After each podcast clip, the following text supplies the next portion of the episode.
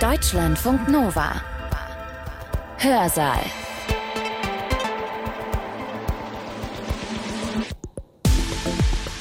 Einen schönen Tag wünsche ich euch. Ich bin Sibylle Salewski. Wenn es um Männer und Frauen geht, um Jungs und Mädchen, da tragen die meisten von uns doch immer noch so Klischees im Kopf mit sich herum, auch wenn wir uns darum bemühen, die abzubauen. Da gibt es zum Beispiel Sachen, da denken wir, zumindest auf den ersten Blick, das passt einfach so gar nicht zusammen. Jungs und Panzer fahren, das passt irgendwie nicht zusammen. Girls und Panzer spielt in einer fiktiven Welt, in der die militärische Schwerindustrie in den allgemeinen Zivilalltag eingebettet ist. In der Welt von Girls und Panzer gilt die Kunst des Panzerfahrens nicht nur als irgendeine Kampfkunst, sondern als die höchste weibliche Disziplin, um aus Schulmädchen verantwortungs- und selbstbewusste junge Frauen zu machen.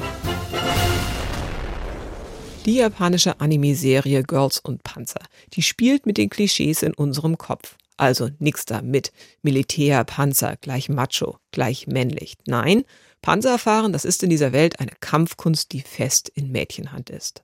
Aber auf der anderen Seite, die Mädchen in dieser Serie, die entsprechen dann doch wieder voll unseren Klischees. Zumindest so, wie sie gezeichnet sind, so wie sie aussehen. Die sind niedlich, die haben große Kulleraugen und mögen bunte, kuschelige Kissen.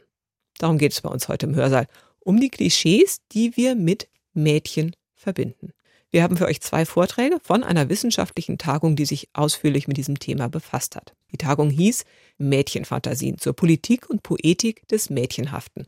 Und sie hat im Juni 2022 stattgefunden an der Universität Zürich. Der erste Vortrag, den ihr jetzt hört, der ist von der Kulturhistorikerin Anne-Kathrin Kohut.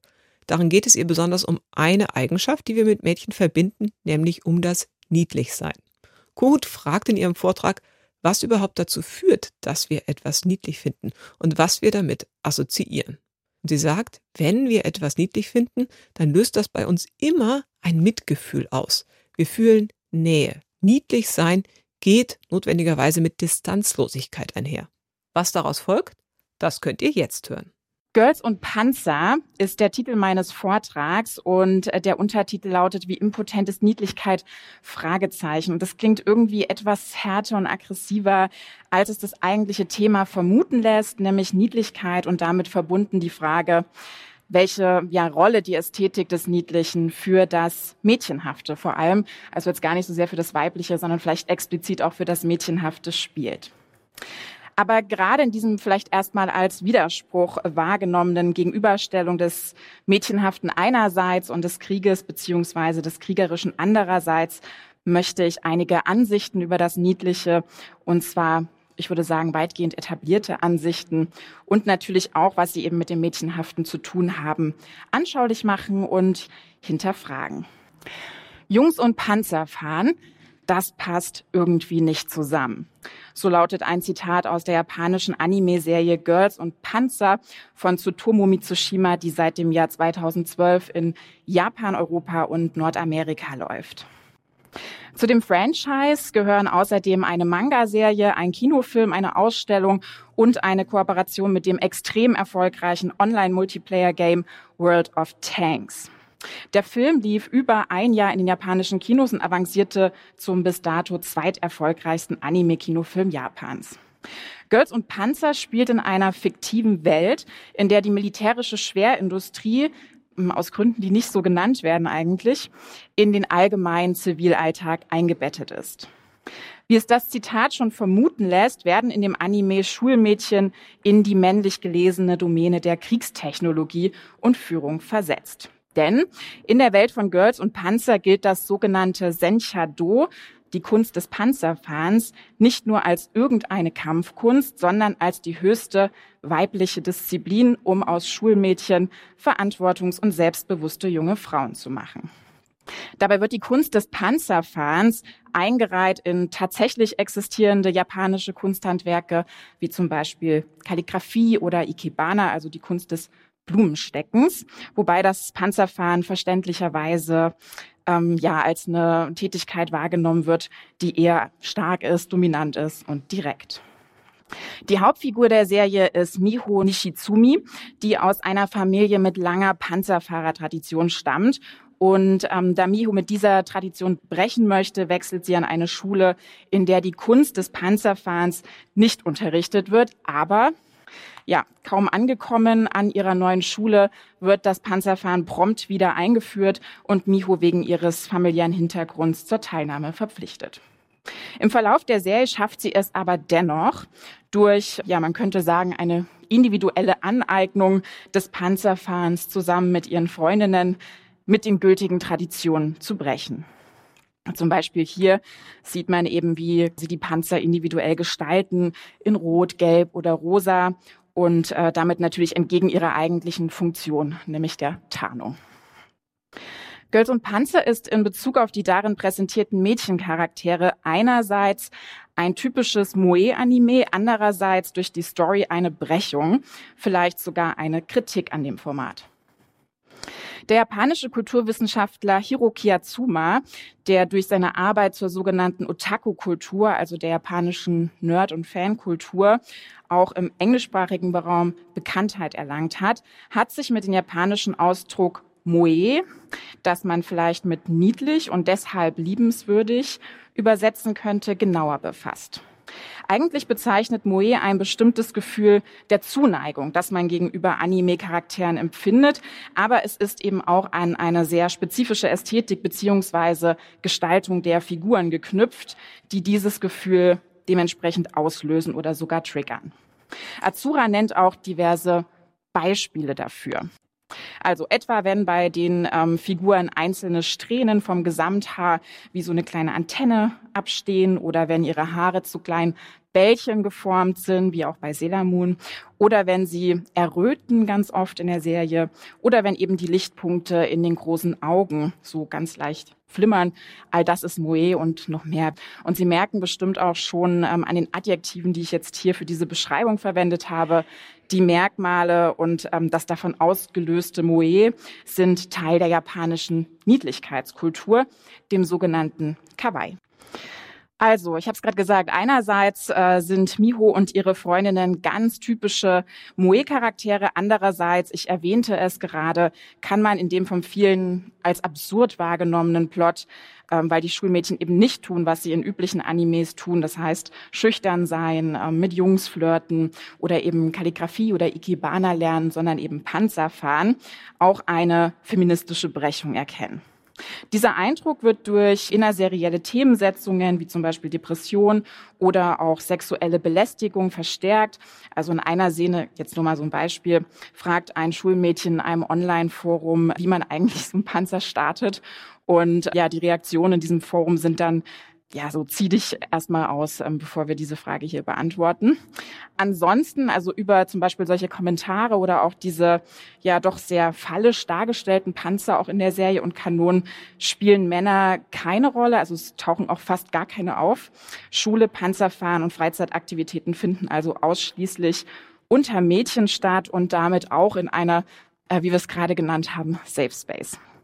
Dennoch, also der Kontrast niedliche Girls auf der einen Seite und die männlich gelesene und eben auch fallisch dargestellte Domäne der Kriegstechnologie auf der anderen Seite überrascht. Und genau diese Irritation, also dafür ist die Serie natürlich nur ein Beispiel. Ich komme auch später nochmal auf die Serie zu sprechen. Aber die findet man natürlich auch an anderen Stellen und natürlich auch nicht nur in der japanischen Anime-Kultur. Generell würde ich sagen, Niedlichkeit und Krieg, äh, das äh, passt nicht so zusammen. In anderen Fällen kann es sogar zum Erschaudern führen, zum Beispiel beim Anblick der Bilder, die auf diesem Tumblr-Blog, dem das Bild ja auch entnommen ist, nämlich Nazis with Cats, gesammelt werden. Die Vorstellung, dass Soldaten einen Sinn für das Niedliche haben könnten, ist einem in vielen Fällen zutiefst zuwider. Dass Nationalsozialisten oder hier sogar SS-Angehörige Freude an einem niedlichen Kätzchen haben können, erscheint als Widerspruch in sich, obwohl er das natürlich nicht ist. Im Kriegerischen und seiner Ästhetik, die durch eher dunkle Farben, eher Camouflage, eher Härte gekennzeichnet ist, drückt sich performativ Entschiedenheit aus, Ernsthaftigkeit, Strenge und auch Angriffslust und eben nicht, wie im Niedlichen, Verspieltheit, Unschuldigkeit, Gutgläubigkeit und Sensibilität. Vielmehr gilt das Niedliche gemeinhin als lieb, nett, lustig. Es appelliert an die Empathie der Betrachtenden und weckt Mitgefühl, ja sogar Beschützerinstinkte. Lange Zeit waren niedlich, oder auch süß, keine relevanten ästhetischen Begriffe und wurden dementsprechend in der philosophischen Ästhetik oder auch in der Phänomenologie, wo man sie vielleicht vermuten könnte, nur sehr selten erwähnt, geschweige denn, dass ihnen ja wie etwa dem Schönen, dem Erhabenen oder dem Hässlichen ganze Abhandlungen gewidmet wurden. Das gilt übrigens auch für die japanischen Begriffe Moe oder Kawaii, die eigentlich genauso wie das deutsche süß und niedlich oder auch das englische cute so richtig erst mit dem Aufkommen und der Auseinandersetzung mit der Konsumkultur in die Aufmerksamkeit der Kulturwissenschaften gerückt sind. Seit den 1990er Jahren gibt es vereinzelte Bestrebungen, würde ich sagen, ja, sich mit Niedlichkeit als einer relevanten gegenwartsästhetischen Kategorie zu beschäftigen. Einige der Positionen, die da hervorgetreten sind, also ich denke zu nennen ist Daniel Harris und Siane Nagai, haben weltweit viel Resonanz gefunden und das akademische Sprechen und Nachdenken auch über Niedlichkeit beziehungsweise Cuteness stark geprägt. In seinem Aufsatz über Cuteness von 1992 geht der Autor Daniel Harris mit dem Niedlichen als einer Konsumästhetik sehr kritisch ins Gericht. Das Niedliche, schreibt er, sei das Uneigentliche, etwas Äußerliches ohne Inhalt oder Leben, emptied of all internal life. Ja, es sei lediglich ein, Zitat, sentimentales Produkt der modernen Sensibilität. Er wendet die klassischen Argumente der Konsumkritik auf die Ästhetik des Niedlichen an. Cuteness sei keine zeitlose, universelle Erscheinung von Reinheit, Instinkt oder Spontanität, sondern tut nur so und ist ohnehin nur temporär. Es sei schematisch und nicht individuell, künstlich und nicht natürlich. Niedlichkeit, schreibt Harris weiter, is not something we find in our children, but something we do to them. Das Niedliche sei eine manipulative Ästhetik, nicht nur eine manipulative Ästhetik, sondern mehr noch ein Mittel der aktiven Entmachtung. Niedlichkeit lasse Menschen oder Wesen dümmer und verletzlicher erscheinen, als sie eigentlich sind. Jetzt kommt das Zitat. Cuteness disempowers his objects. Umgekehrt sei es ein Ausdruck von Narzissmus, denn indem man andere klein und schwach macht, kann man sich selbst stark und mächtig fühlen. Jemanden niedlich zu machen, niedlich zu nennen, kommt also einer Infantilisierung gleich. Deshalb hat die viel zitierte Autorin Siane Nagai nicht nur an die Kritik dann später von Harris angeknüpft, sondern sogar von Cuteness als eine Ästhetik der Machtlosigkeit gesprochen. So sehr das Niedliche als schwach und unmächtig galt, wurde und wird ihm auch noch immer, würde ich sagen, schon auch eben eine gewisse Macht zugesprochen, und zwar die Macht zu verführen.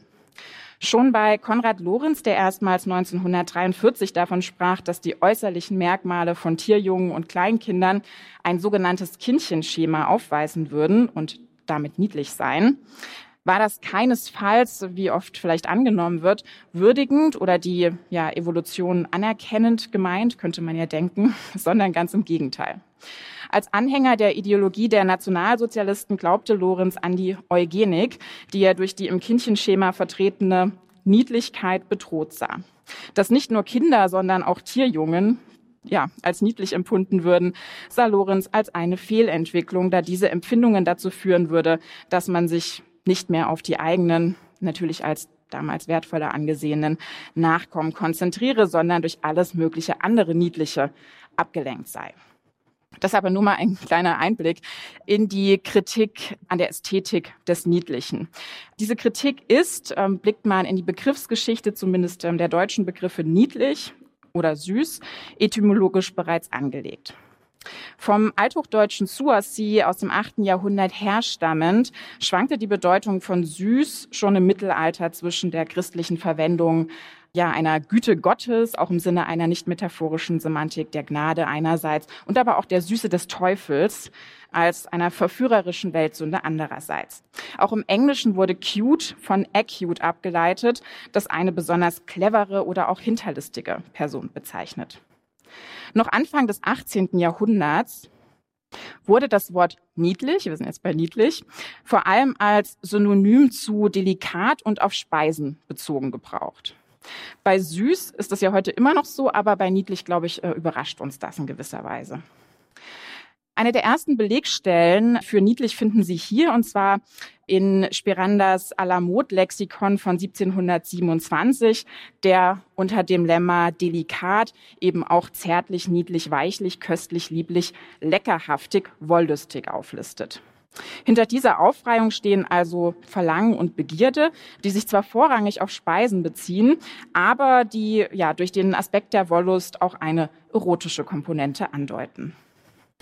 In Adelungs Wörterbuch, das 1793 bis 1801 entstanden ist, lässt sich wiederum erkennen, dass sich wenige Jahrzehnte später das semantische Spektrum bereits erweitert hat und der Bezug auf Speisen nur noch, ja, eigentlich eine untergeordnete Rolle spielt. Unter dem Lemma niedlich ist dort zu lesen, ich zitiere einen kleinen Ausschnitt daraus, den Sinnen, besonders aber dem Gesichte angenehm, da es dasjenige in sich begreift, das man sonst artig, zierlich, geputzt, vornehmlich aber nett nennet. Eigentlich demjenigen, was nett ist, ähnlich und gleich. Niedlich gekleidet gehen, reinlich und zierlich, nett. Das sieht niedlich aus. Ein niedlicher Hut, ein niedliches Haus, ein niedlicher Garten, kleine niedliche Sachen. Ein niedliches Mädchen von angenehmer Gestalt und so weiter. Hier kommt nun also Ende des 18. Jahrhunderts das Mädchen ins Spiel, auf das ja im Folgenden die Ambivalenz des Niedlichen einerseits als klein und schwach sowie andererseits eben als manipulativ und verführerisch übertragen wurde. Als eine dem Schönen und Erhabenen minderwertige Ästhetik Zitat hier, das Niedliche ist nichts anderes als das Schöne nach einem verjüngten Maßstabe, schreibt Wilhelm Traugott Krug in ja, seiner 1810 entstandenen Geschmackslehre, wird das Niedliche zunehmend zur profanen Ästhetik von und für Frauen, die der hochkulturellen Erhabenheit der Männer Fragezeichen gegenübersteht. Zitat. Ohne aber dem anderen Geschlechte im geringsten zu nahe treten zu wollen, können wir mit Recht behaupten, dass diese Art von Geschmack sich am besten für die Frauen schickt. Und wenn diese sich über niedliche Gegenstände freuen, so freut sich gewiss jeder verständige Mann mit. Denn dieses Geschlecht ist ja vorzüglich bestimmt, für alles Sinn zu haben, was schön und niedlich ist, weil eben dieses mit der Liebe zu den Kindern genau zusammenhängt, schreibt Ernst Plattner hier 1836 in seinen Vorlesungen über Ästhetik. Ja, dieser Kurzschluss setzt sich schließlich in verschiedenen Mädchenfiguren des 20. Jahrhunderts fort. Also man denke zum Beispiel an das süße Mädel des äh, Wiener Findesiesle, an Stars wie Shirley Temple, deren kindliche Unschuld stets mit einem Augenzwinkern auch auf Sexualität versehen wurde, wie auch an das Girl, einschließlich, würde ich sagen, all seiner Aneignungen in verschiedenen popfeministischen Positionen. Und auch ich möchte nochmal die Beobachtung aufgreifen und zuspitzen, dass dabei die Kritik am niedlichen Mädchen immer auch gleichzeitig eine Kritik an der vermeintlichen ja, Massen- und Konsumkultur ist. Thomas Hecken hat das dann später mal zugespitzt in dem Satz Pop ist ein Mädchen. Und vor diesem Hintergrund kann man, glaube ich, den Kampf über High und Low, Kunst und Massenkultur auch zugespitzt als einen Geschlechterkampf betrachten. Von einer anderen Seite lässt sich das niedliche Mädchen, das Girl, aber natürlich auch feministisch kritisieren. Und das wurde auch natürlich viel gemacht, ebenso unter Rückbezug auf die Argumente der Konsumkritik, aber nicht nur. Sianne Nagai und jüngst auch Birgit Richard haben in ihren Arbeiten gezeigt und bestimmt auch unter Einfluss von Laura Mulvey, wie sich in einer solchen Charakterisierung von Mädchen als niedlich in besonderer Deutlichkeit die Objekthaftigkeit der Frauen zeigt, die von Männersubjekten besessen, kontrolliert, patriarchal dominiert werden. Ein Zitat von Birgit Richard in dem Zusammenhang. Frauen als niedlich auszuweisen bedeutet sie als machtlos und unselbstständig zu markieren. Zudem veranlasse das männliche Subjekt, das weibliche Objekt zur Selbstinfantilisierung, zu einer körperlichen und sprachlichen Verkleinerung. Ich glaube, Emma Banten hier von den Spice Girls ist diesbezüglich ein ganz gutes Beispiel. Und das erhält natürlich dann auch die gewollte Asymmetrie des Mächteverhältnisses aufrecht. Vor diesem Hintergrund überrascht es also auch wenig, dass mit der Kritik am Niedlichen oft auch eine Kritik am Mädchenhaften einhergeht. So ist das Niedliche zum Beispiel auch mit der Metaphorik der Entmännlichung verbunden. Weshalb, um nochmal an das Eingangsbeispiel zu erinnern, die phallischen Panzer- und äh, Munitionsästhetik und die niedliche Kawaii-Ästhetik noch immer als Widerspruch erscheint. Auch der Künstler, der japanische Künstler Takashi Murakami hat sich für die Charakterisierung der in Japan und mittlerweile würde ich sagen weltweit beliebten Ästhetik des Kawaii, dieser Metaphorik der Entmännlichung bemüht, wenn er Kawaii und den damit verbundenen Kult der Cuteness als Symptom einer, Zitat, kulturellen Impotenz beschreibt. Er begreift die Niedlichkeitskultur des Kawaii als eine Kapitulationsästhetik. Da die japanische Gesellschaft, so schreibt er, nach den Erfahrungen des Zweiten Weltkriegs und der Atombomben auf Hiroshima und Nagasaki, die ja perfiderweisen ja auch bereits die niedlichen Spitznamen Little Boy und Fat Man erhalten haben, keine Gelegenheit gehabt hatte, sich von innen heraus sozusagen zu modernisieren, hätte sie, so Murakami, die widerständige, provokative Avantgarde übersprungen und sei übergangslos in eine amerikanisierte, ausgehöhlte Postmoderne katapultiert worden. Niedlichkeit ist also hier ein Wegschauen, ein Verdrängen durch Weltflucht. So würde Murakami wahrscheinlich auch die Verniedlichung der Panzer durch die Schulmädchen um Miho verurteilen. Und auch bei ihm wird ein Spannungsfeld aufgemacht, an dessen einem Pol die männlich gedachte, potente, avantgardistische Hochkultur steht und an dem anderen die niedliche, impotente Popkultur. Alles natürlich in Anführungszeichen hier Zitate. Nicht in die japanische Anime-Kultur eingeweihte kritisierten an der Serie Girls und Panzer zudem, dass durch die niedlichen Mädchen und ihre spielerische Aneignung der Panzertechnologie eine Verharmlosung des Krieges stattfände. Doch beiden Bewertungen würde ich sagen, liegt die Annahme zugrunde, das Niedliche sei zu schwach, um sich einer wie auch immer gearteten, gewaltvollen Realität zu stellen, zu harmlos, um einem Thema wie Krieg gerecht zu werden. Und stimmt das nicht auch? Eine Hinwendung zur Ästhetik des Niedlichen wäre das nicht angesichts der in vielerlei Hinsicht ungemütlichen Gegenwart nicht bloße Kapitulation? Und ist es nicht auch so? Lässt sich die immer mehr Bereiche des kulturellen und gesellschaftlichen Lebens dominierende Ästhetik des Niedlichen nicht insgesamt als eine solche Kapitulation interpretieren? Ob niedliche Social-Media-Filter, mega cuter Cat-Content oder wie Sie hier sehen können, Emojis, süße Erscheinungsformen sind nachweislich positive Stimuli, aber eben doch nur Stimuli. Stimuli, die uns in die Resignation vor den Folgen von Pandemie, Klimakrise, Krieg in der Ukraine und so viel mehr ermöglichen. Stimuli, die aber doch nur den Wolf im Schafspelz verstecken. Oder? Die beiden etablierten Annahmen, also erstens, das Niedliche ist mädchenhaft, weiblich von und für Frauen und zweitens und in gewisser Weise vielleicht daraus abgeleitet, das Niedliche ist schwach und kann deshalb in Zeiten des Krieges ja nur als eine Kapitulation verstanden werden. Dem stehen eher vereinzelte Erzählungen und Positionen gegenüber, in denen das Niedliche gerade nicht als schwach, sondern als stark angesehen wird und auch solche, in denen die Ästhetik nicht notwendigerweise geschlechtlich kodiert ist. Eine davon ist sicherlich Girls und Panzer, die in aller Direktheit verdeutlicht, dass sich ja, vermeintliche Widersprüche und Gegensätze nicht ausschließen, ja sogar eine Einheit darstellen können.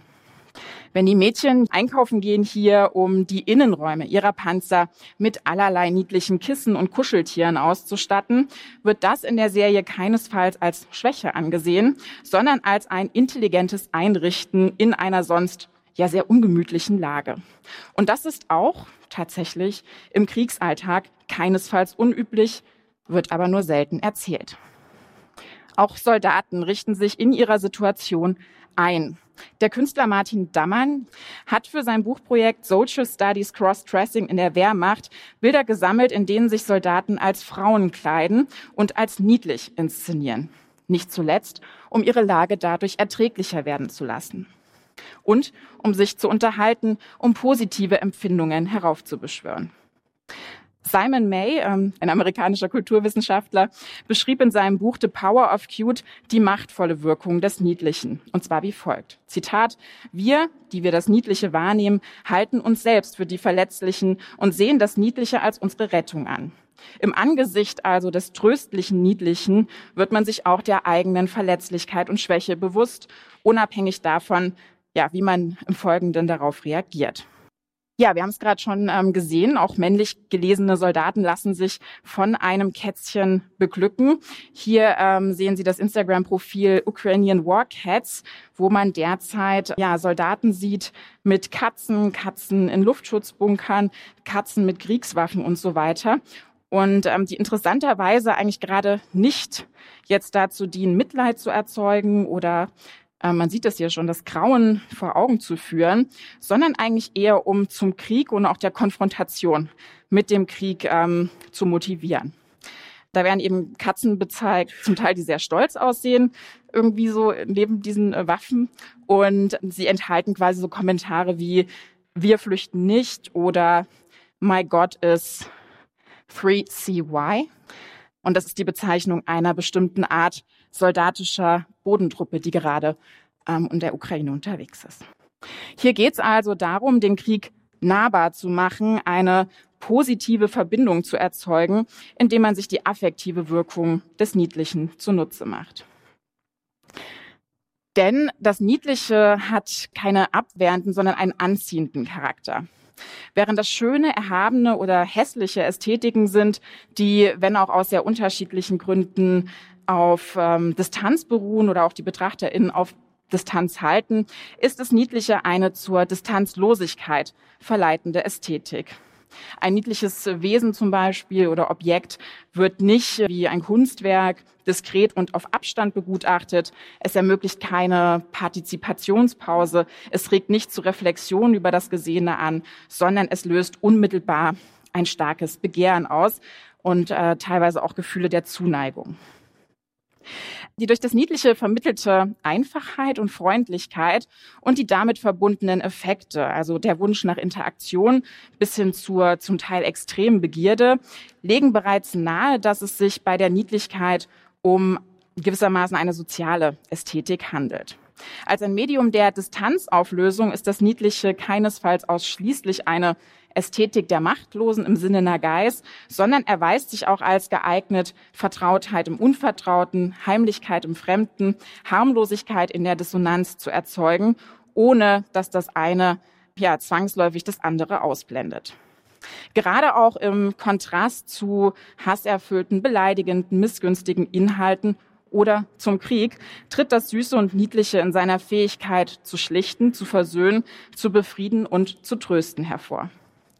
Das Niedliche besitzt die Stärke, zu menschlicher Sozialität motivieren zu können. So haben es die Kulturwissenschaftler Gary Sherman und Jonathan Haidt formuliert. Wenn etwas niedlich ist, wird es zum Gegenstand moralischer Besorgnis und zum Zitat Member of the Moral Circle. Hat also in gewisser Weise auch eine inklusive Wirkung. Damit passt das Niedliche auch gut in eine Zeit, in der einst vorherrschende Dichotomien wie weiblich-männlich, sexuell, nicht sexuell, erwachsen und kindlich, echt und künstlich, menschlich und nicht menschlich, gut und böse in Frage gestellt werden. In der Toleranz und Fürsorge wichtige kulturelle Werte und gesellschaftliche Werte geworden sind. Ich nehme nun einerseits ja eine verstärkte Wahrnehmung und Reflexion der positiven Effekte des Niedlichen wahr und auch eine zunehmende Loslösung des Niedlichkeiten von seiner geschlechtlichen Zuschreibung. So würde ich sagen, ist das Niedliche schon eine auch ähm, beliebte Ästhetik in der LGBTQ-Plus-Community, vielleicht auch in der Queer-Community. Das weiß ich nicht so genau. Und ähm, das verdeutlicht auch, dass sich Niedlichkeit durchaus zum Empowerment eignet. Allerdings nur unter der Voraussetzung, denke ich, wenn es sich auf einen selbst oder die eigene Gruppe bezieht. Andererseits sehe ich aber auch eine ja, Fortschreibung der Stereotypisierung zum konsumfreudigen und dadurch oberflächlichen Fragezeichen Girl, insbesondere auch aus den Reihen der KritikerInnen, die Niedlichkeit nach wie vor oft einseitig als Unterwürfigkeit und Passivität interpretieren. Vielen Dank. Das war die Kulturhistorikerin Anne-Kathrin Kohut über Mädchen niedlich sein und Panzerfahren. Sie hat ihren Vortrag im Juni 2022 gehalten auf einer Tagung mit dem Titel Mädchenfantasien zur Politik und Poetik des Mädchenhaften. Und von dieser Tagung stammt auch unser zweiter Vortrag. In dem geht es um sogenannte Mom-Blogs. Zwei Kulturwissenschaftlerinnen, Stella Kuklinski und Petra Schmidt, haben untersucht, wie Mütter sich in Mom-Blogs inszenieren. Und besonders geht es den beiden Forschenden um die Frage, warum genau sich Mütter in ihren Blogs meist als besonders jung und mädchenhaft darstellen. Ihr Vortrag hat den Titel Freche Moms, Juvenalisierungspraktiken von Müttern auf Mom-Blogs. Als Mutter jugendhaft auszusehen, ist offensichtlich ein begehrter Wunsch. In den Medien gibt es hierfür zahlreiche Beispiele. Glamour-Mütter wie Heidi Klum oder Jennifer Lopez haben oft dank Personal Coach und intensivem Training auch nach mehreren Geburten und mit über 40 oder 50 laut den Medien immer noch eine Top-Figur, Anti-Aging-Ratgeber suggerieren, so die Altersforscherin und Soziologin Tina Denninger, immerwährende Schönheit. Und auch Schlagzeilen wie die des amerikanischen Blogs The Cut, Fit Moms are the hot new Instagram Celebrities, begleitet von Posts, wo Mütter sich innerhalb von zwei Wochen postpartum ihren Babybauch wieder wegtrainieren können, sind Ausdruck für die Entwicklung, dass Mütter versuchen, ihren Alterungsprozess zu verschleiern. Dieses jung rüberkommen wollen von Müttern haben wir auch bei den von uns untersuchten Mom-Bloggerinnen und deren Blogs bemerkt. Ausdrucksformen dieses Begehrens sind in körperlichen Bearbeitungspraktiken, verbalen und nonverbalen Sprechweisen und modischen Styles zu finden. Es gibt auch noch andere, aber die haben wir jetzt rausgesucht.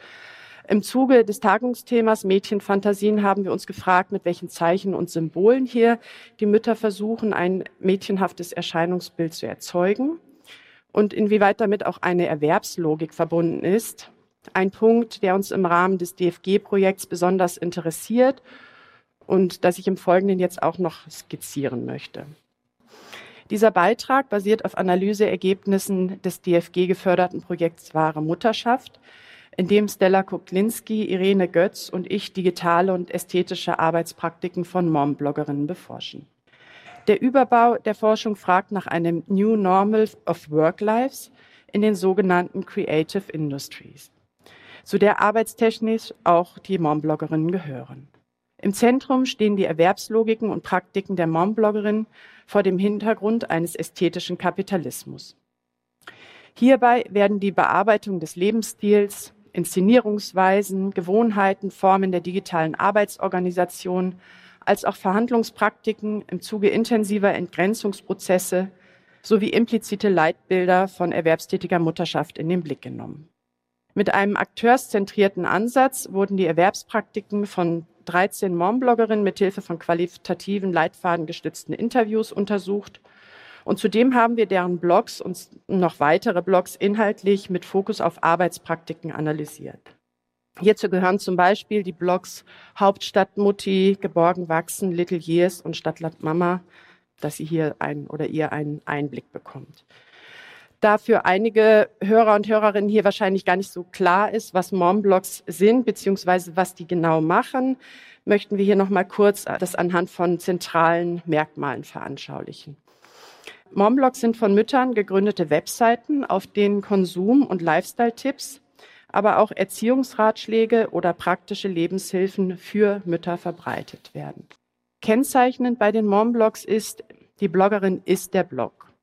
Denn die Mombloggerin berichtet meist aus subjektiver Perspektive vor dem Hintergrund ihrer eigenen Erfahrungen als Mutter über Themen wie Schwangerschaft, Geburt, Gesundheit, Partnerschaft, Freizeit, Ernährung, Mode und anderen Themen. Momblogs übernehmen dabei nicht nur eine Ratgeberfunktion. Der Momblog ist auch personalisierte Werbeplattform für Eigen- und Fremdprodukte, Inspirationsgeber, Vergemeinschaftungsplatz sowie Diskussionsort für gesellschaftskritischen Austausch zum Thema Eltern und Mutterschaft. Konsumempfehlungen, Aufklärung, politische und feministische Botschaften, maternales Empowerment oder ökologisch nachhaltige Einstellungen fallen zusammen mit Werbung und Produktplacements. Ästhetik und Kreativität spielt dabei eine wichtige Rolle. Eines der Kernmerkmale, Praktiken der Mombloggerin ist dabei, in ihrem Sinne etwas Besonderes, Originäres oder Außerordentliches zu stylen oder herzustellen. Hierfür werden die Kinder, das Selbst, andere Mütter sowie nahezu alle Alltagsbereiche des Lebens verschönert. Von der schönen Wohnung, dem Schwangerschaftsstyling, das nicht von der Stange ist, Upcycling-Ideen oder kreative Motto-Geburtstagsfeste, die vom Geschenkpapier der Raumdekoration bis zum Tischgedeck und der Torte farblich und stilistisch durchdekliniert werden. Die Ergebnisse dieser kreativen bzw. ästhetischen Arbeiten werden dann auf verschiedenen Social-Media-Kanälen und dem Blog verbreitet. Sozialräumlich, aufgrund ihres Lebensstils, werden Mom-Bloggerinnen in Anlehnung an die Sinus-Milieustudien im postmateriellen, performativen, expeditiven, adaptiv-pragmatischen, konsumistisch-hedonistischen, neoökologischen sowie prekären Milieu verortet.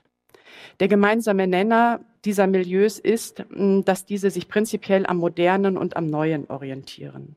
Und mit Pierre Bourdieu folgend heißt das auch, dass Mombloggerinnen in der Regel über ein kulturelles und ökonomisches Kapital verfügen, das sie mit der Kompetenz ausstattet, Lebensstile und Kulturgüter innovativ und kreativ zu gebrauchen. Der Forschungsstand zum Thema Momblogging beruht vor allem auf Studien aus den USA, Kanada, Australien, Skandinavien, die zu Beginn der 2000er Jahre aufkamen und zunächst Themen wie gesellschaftliche Partizipation, Vernetzung und Emanzipation von Frauen und Müttern im Netz behandeln. Einige Jahre später erweiterte sich der Fokus dann auch auf kommerzielle Aspekte des Mombloggings.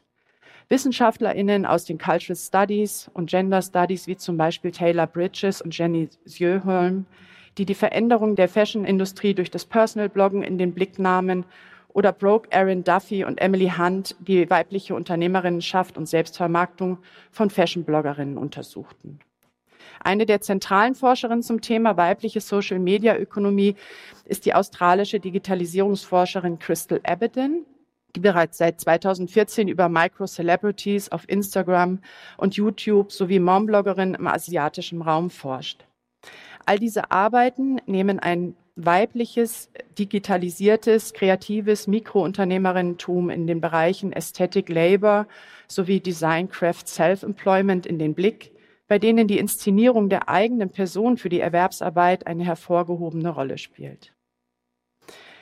Theoretisch wird die ästhetische Erwerbspraxis der Mombloggerin in einen erweiterten Arbeitsbegriff eingebunden, der in der empirischen Kulturwissenschaft, der europäischen Ethnologie und der Arbeits- und Industriesoziologie seit den 80er Jahren diskutiert wird.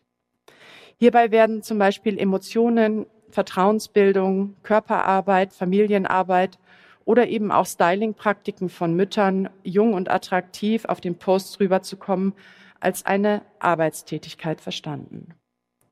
Ein anderer theoretischer Zugang ist der ästhetische Praxisbegriff des Kultursoziologen Andreas Reckwitz, mit dem die kreativen Praktiken der Mombloggerin auch analytisch gefasst werden. Reckwitz konzeptualisiert ästhetische Praktiken als solche, bei denen es um die assoziative Stiftung von Bedeutungen geht, die an materielle Träger, also Wörter, Bilder, Töne, Gebäude, Verhaltensweisen und auch noch andere Dinge wie Körper und so weiter und an sinnliche Wahrnehmungen und Emotionen gekoppelt sind. Es geht also um die Produktion ästhetischer Objekte und ästhetischer Ereignisse bei den Mombloggerinnen.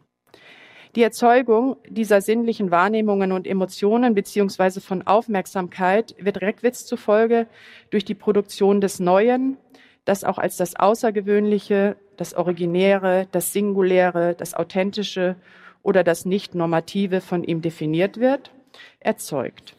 Vor diesem Hintergrund wird auch die Umsetzung des jungen Rüberkommen-Wollens als eine ästhetische oder aufmerksamkeitserzeugende Praxis betrachtet, die, wie gesagt, bei der Selbstrepräsentation von Müttern auf den Blogs eine entscheidende Rolle spielt.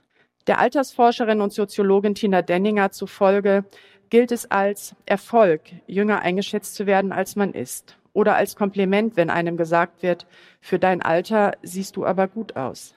Es führt laut Denninger dazu, dass Menschen ihr Alter kaschieren oder unsichtbar machen, indem das jugendliche Alter verlängert wird, um sich dem natürlichen Verfallsprozess zu widersetzen. Auch die empirischen Kulturwissenschaftlerinnen Irene Götz und Alexandra Rau schreiben in ihrem Aufsatz Facetten des Alterns, alle wollen alt werden, aber keiner will es sein und definieren Alter und Phänomene des Alterns folgendermaßen. Altern ist ein biologischer Prozess, der unumgänglich ist. Die Formen und Verläufe des Alterns sind sozial und geschlechtsspezifisch mitbestimmt. Nicht zuletzt ist das Altern auch eine Kategorie gesellschaftlicher Strukturierung, die Lebensläufe in Kindheit, Jugend, Erwachsenenalter und Rentenalter einteilt. Zudem ändert sich die soziale Wahrnehmung von Alter je nach Zeit. Aufgrund der gesellschaftlich verbreiteten Zuschreibung des Status Mutterschaft als weiblich wird dieses Jungsein wollen von den Mom-Bloggerinnen mitunter eben nun als weibliches Jungsein wollen von uns gedeutet, beziehungsweise auch als ein Versuch, eben mädchenhaft rüberkommen zu wollen. Nun kommen wir zu den empirischen Beispielen, wo wir das dann uns nochmal genauer ansehen können. So, ich darf jetzt unser empirisches Material vorstellen. Als ein empirisches Beispiel hierfür möchten wir die achtfache Mutter Anna Maria Fercici nennen. Bekannt wurde sie als Schwester von Sarah Connor und kam schon früh mit äh, Reality-TV-Konzepten in Berührung. Nach längeren Beziehungen mit den Fußballern Pekka Lagerblom und Mesut Özil ist sie nun seit zehn Jahren mit dem Rapper Bushido verheiratet. Gemeinsam haben sie acht Kinder. Fercici steht seit Jahren in der Öffentlichkeit und präsentiert sich, ihren Alltag und ihre Familie aktiv auf Instagram. Dort folgen ihr 482.000 Menschen. In einer Instagram-Story aus dem März 2022 erklärt die 40-Jährige, dass sie in den vergangenen Monaten sehr an sich gearbeitet hat. Ich gebe mir eine Menge Mühe mit dem Sport. Ich habe meinen inneren Schweinehund überwunden, weil es mussten einfach 30 Kilo runter. So Anna Maria. Im Zuge dessen möchte Fertici auch ihre Fans und FollowerInnen motivieren und gibt ihnen Tipps. Ich will oder ich möchte stolz sagen, ich habe es geschafft. Ich habe mein altes Gewicht wieder, ich habe meinen Körper zurück, erzählt sie. Ich habe angefangen, viel Wasser zu trinken, ich habe die Zigaretten sein lassen, ich möchte meinen Körper einfach mehr Gutes tun. Klar, Sport ist eine Sache, Ernährung die andere. Nebenbei präsentiert Ferchichi Nahrungsergänzungsmittel, die ihr dabei geholfen haben, den After-Baby-Body schnell zu überwinden. Hinzu kommen schönheitschirurgische Eingriffe der letzten Jahre im Gesicht, in der Brust und am Po, die zum Ausdruck bringen, dass der Körper in etwas Kommerzielles überführt und die ästhetische Bearbeitung des eigenen Alters zum Projekt wird. Das Beispiel veranschaulicht durch Aussagen wie ich habe meinen Körper zurück oder ich habe mein altes Gewicht wieder, dass Fercici ihren körperlichen Zustand der Zeit vor der Mutterschaft, also als sie jünger war, wiedererlangt werden will. Dabei geht es nicht darum, wie Denninger betont, sich in die jugendliche Lebensphase zurückzumanövrieren, sondern vielmehr sich einem jugendlichen Schönheitsideal anzunähern. Altersgrenzen zwischen Jugendphase und Erwachsenenphase verschwimmen durch die intensive körperliche Selbstbearbeitung. Die Bilder zeigen eine achtfache Mutter, deren Körper nicht nach einer achtfachen Mutter aussieht. Aber nicht nur der Körper, sondern auch andere spezifische Darstellungsressourcen wie Kleidung, Haare, Sprache und Gestiken stellen Alterszugehörigkeit dar, die so Denninger als Ausweis für eine bestimmte Lebensphase gelten. Kommen wir nun zur Sprache. In Posts und Instagram Stories erklärt zum Beispiel Ayo, Gründerin eines Modelabels, sie will über den Tussi-Tellerrand schauen. Fatma, eine Mompreneur, sagt in einem Interview, hey, ich bewundere mich selbst. Die Bloggerin Elina von Hauptstadtmutti wollte auch mal so ugly wie die Queen of Bescheidenheit Crystal Kong Minkoff sein.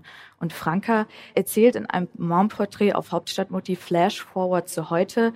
Jetzt habe ich drei Kids, bin dreimal umgezogen, habe diese geile Leggings bei einem der Umzüge verloren und bin inzwischen getrennt erziehende Mama aus dem Prenzlberg. Elina von Hauptstadtmutti echauffiert sich an anderer Stelle über die gesellschaftliche Demontage der jungen Britney Spears und schimpft, wir scheißen auf junge Frauen, wir scheißen generell auf alle Frauen und schon auch auf alte Frauen, aber auf junge Frauen wird geschissen wie auf sonst keinen. Wie spiegeln diese Aussagebeispiele nun eine jugendliche Sprache beziehungsweise welche Merkmale jugendlicher Sprechweisen lassen sich identifizieren? Auch wenn es die Jugendsprache als solche laut dem Sprachwissenschaftler Yannis Androzopoulos nicht gibt, wird der Begriff als Oberbegriff für Kennzeichen der Sprechweisen von Jugendlichen verwendet. Diese sind laut der Studie Jugendsprache im Längsschnitt der Freien Universität Berlin die folgenden. Kreativität, Spontanität, Direktheit und Flexibilität sind gruppen- und situationsübergreifende Kennzeichen der jugendlichen Kommunikation. Jugendliche Sprechstile nehmen oft die Gestalt von Sprachspielen und Stilbasteleien an. Die Jugendlichen selbst sehen ihren Sprachstil nicht als Abgrenzung zu den Erwachsenen, sondern eher als Freiraum für sprachliche Innovation und den lockeren Sprachgebrauch. Der kreative Umgang mit Sprache äußert sich bei den Zitaten durch Wortneuschöpfungen wie Tussi Tellerrand oder der Verwendung von Anglizismen wie Queen of Bescheidenheit, auch direkte Anredeformen wie hey oder das Fäkalvokabular wie bepissen, scheißen auf sind Ausdruck einer Orientierung am Jugendton, deren Funktion laut Androzopoulos darin besteht, sich durch eine auffällige Sprechweise sowohl vom Kindsein als auch der Erwachsenenwelt abzugrenzen. Laut der Linguistin Hilke Elsen dienen diese Sprachspiele dazu, eine Sache auf eine originelle Weise zu vermitteln. Äußerungen zu einem trivialen Sachverhalt erhalten so einen nicht alltäglichen Charakter. Ein anderes Beispiel für eine Orientierung am Jugendhaften ist die Mutter Marie Nasemann. Sie ist Teilnehmerin der schwangeren Doku Oh Baby und ehemalige Kandidatin bei Germany's Next Topmodel. Auf einem Fotopost in einem Porträt auf Hauptstadtmutti zeigt die Bloggerin Nasemann ihren BetrachterInnen den Mittelfinger. Der Stinkefinger, der umgangssprachlich als obszön gilt, ist eine Geste, die darauf abzielt, Scham oder Ekel durch den Bruch mit sozialen Normen zu erregen. Die Geste wird aufgrund ihrer Direktheit und Neukontextualisierung Mittelfinger im Kontext von Mutterschaft als Ausdruck eines jugendlichen bzw. mädchenhaften Verhalten eingeordnet, das Assoziationen zum frechen, görenhaften Mädchen erzeugt. Die Geste steht ironisch gewendet für den Bruch mit normativen Vorstellungen von Mutterschaft im Sinne von Fuck off beziehungsweise zum Teufel mit oder Scheiß auf. Unter dem Hashtag Mom Crush Monday auf Hauptstadtmutti eine Rubrik, in der in unregelmäßigen Abständen Mütter präsentiert werden, die die Bloggerin lieben oder toll finden, erklärt Anna, Bloggerin des Nachhaltigkeitsblog Green Friday, dass sie gerne Rock oder Kleid oder Leggings, Sneaker oder Doc Martens sowie abgeschnittene Bandshirts trägt. Dazu wenig Schminke, aber fast immer Nagellack und Fair Fashion und Secondhand ist auch immer gut. Nicht nur die modischen Accessoires wie der Lotzrock Mini, die Tattoos, der kurze Pony sondern auch die Rapper-Gestik, die gebückte Haltung vermitteln insgesamt den Eindruck einer jung gebliebenen Mutter, die sich selbst nicht so ernst nimmt, die Spaß hat und die mit ihrem punkigen Stil ein normatives Verständnis von Mutterschaft irritiert. Die siebenfache Mutter Valeska von Mother of Six Dragons, die ebenfalls auf Hashtag Mom Crush Monday in einem Mom-Porträt auf Hauptstadtmutti vorgestellt wird, erzählt bezüglich der Geburt ihrer ersten Tochter dieses zauberhafte Wesen, nach vier Jungs, einer großen Kleintruller, die lieber Manuel Neuer war, als mit Puppen zu spielen, kam dieser coole und so lustige Sonnenschein in unsere Familie und endlich zog Rosa ein. Valeska, in den Bildern zufolge Wellenreiterin, spielt im Bällebad mit Flamingo und Kindern und ist dem T-Shirt-Aufdruck zufolge verknallt in Mädchen. Eingerahmt in viel rosa, pink und roten Farbtönen und Herzsymbolen sowie Girl Crush T-Shirt ist die Mutter trotz ihrer sieben Kinder auch ein bisschen Mädchen geblieben. Dabei präsentiert sie sich als eine Mädchenmutter, die abenteuerlich sportlich geblieben ist, die verspielt und albern ist und die erstaunlicherweise trotz sieben Kindern immer noch gute Laune hat. Damit konterkarieren die Mombloggerin normative Vorstellung der gestressten Mehrfachmutter. Gut, dann kommen wir zum Resümee. Noch einmal zusammenfassend. Auf Grundlage der dargestellten empirischen Beispiele äußern sich Praktiken des Mädchenhaften auf Momblogs anhand der folgenden Kennzeichen. Einer Bearbeitung des After-Baby-Bodies, um den alten Körper wieder zu erlangen der Verwendung einer am Jugendton orientierten Sprechweise, die sich durch Sprachspiele, Anglizismen und Stilbasteleien ausdrückt. Dem Einsatz von nonverbalen Zeichen, die für einen Bruch mit sozialen Normen stehen, an einer Darstellung von Albernheit und Kindlichkeit, in dem Mutterschaft ironisch gewendet wird, beziehungsweise die Mutter sich selbst nicht so ernst nimmt, durch das Tragen von juvenilen Styling-Objekten oder Accessoires wie Latzhose, Beanies, Doc Martens, T-Shirts mit feministischen Sprüchen, die Verwendung von mädchenhaft konnotierten Farbtönen wie rosa, rot und pink und der Vermittlung von Sportlichkeit, Fitness und Abenteuerlust. In diesem Vortrag sollte die Inszenierung mädchenhafter Mutterschaft auf Momblocks unter dem Aspekt von Alter und ästhetischer Arbeitspraxis beleuchtet werden. Unter Einbezug der Alterskonzepte von Götz, Rau und Denninger wird dabei versucht, dass die auf dem Montblocks präsentierten Mütter versuchen, körperlich, sprachlich, mental und stilistisch jugendhaft bzw. mädchenhaft zu wirken. Im Zuge dessen bearbeiten sie den Gegenstand Mutterschaft und eine damit in Verbindung stehende traditionelle Zuschreibung von Alter intensiv. Das lässt den Schluss zu, dass Mombloggerinnen durch ihre Inszenierung als mädchenhafte Mutter darauf abzielen, auch die gesellschaftliche Wahrnehmung von Alter und Lebensphasen im Kontext von Mutterschaft zu beeinflussen. Wie erwähnt, geht es den mädchenhaften Müttern hierbei nicht um den Wunsch, sich in die Jugendphase zurückzuversetzen, sondern um eine eigentümliche Aneignung an das als Schönheitsideal verstandene Jugendliche. Bei der Repräsentation von mädchenhafter Mutterschaft fällt auf, dass diese sich dennoch zum Teil an einem normativen Schönheitsideal von Jugendlichkeit sowie stereotypen Zeichen von äh, Mädchenhaftigkeit orientieren, ob jetzt bei der Farbe rosa, Herzchensymbolen oder schlank bleiben und andererseits wird die Aneignung des Mädchenhaften aber auch eigensinnig und widersprüchlich gehandhabt, indem die Mütter sich als relaxed und zugleich extrem diszipliniert präsentieren, einen jugendlich trainierten Körper haben, trotz Mehrfachgeburten, sich punkig gleichzeitig pflichtbewusst geben, görenhaft trotzdem mit dem Kind im Sandkasten sitzen und auch sprachlich sich oft sehr derb äußern. Unter dem Vorzeichen, dass die mädchenhafte Inszenierung auch eine ästhetische Arbeitspraxis von Mom-Bloggerinnen ist, heißt das, dass hier Dinge, Ereignisse, Texte oder Körper in befremdliche oder neue Kontexte gesetzt werden, mit dem Ziel, Irritationen und Aufmerksamkeit zu erzeugen. Gerade der Kontext Mutterschaft mit seiner traditionalistischen Orientierung über einen langen, bis Ende der 90er Jahre reichenden Zeitraum ist offensichtlich wie geschaffen als normative Referenzfolie für Abweichungen, mit denen Aufmerksamkeit erzeugt werden kann. Entsprechend der Logik gegenwärtiger Plattformen bzw. Aufmerksamkeitsökonomien wird die mädchenhafte Inszenierung von Mutterschaft mit ihren unterschiedlichen Spielarten auf den Momblocks auch als eine Inszenierung des Unerwarteten, Besonderen und Ungewöhnlichen gedeutet, mit dessen Aufmerksamkeitspotenzial es gilt, auch Followerinnen zu gewinnen oder zu halten. Und insofern sehen wir in der Inszenierung des Mädchenhaften einen Zusammenhang oder ein Zusammenspiel zwischen irritierender Altersbearbeitung und Erwerbspraxis. Vielen Dank für Ihre Aufmerksamkeit. Das waren die Kulturwissenschaftlerinnen Stella Kuklinski und Petra Schmidt über Momblocks. Sie haben ihren Vortrag im Juni 2022 in Zürich gehalten auf der Tagung Mädchenfantasien.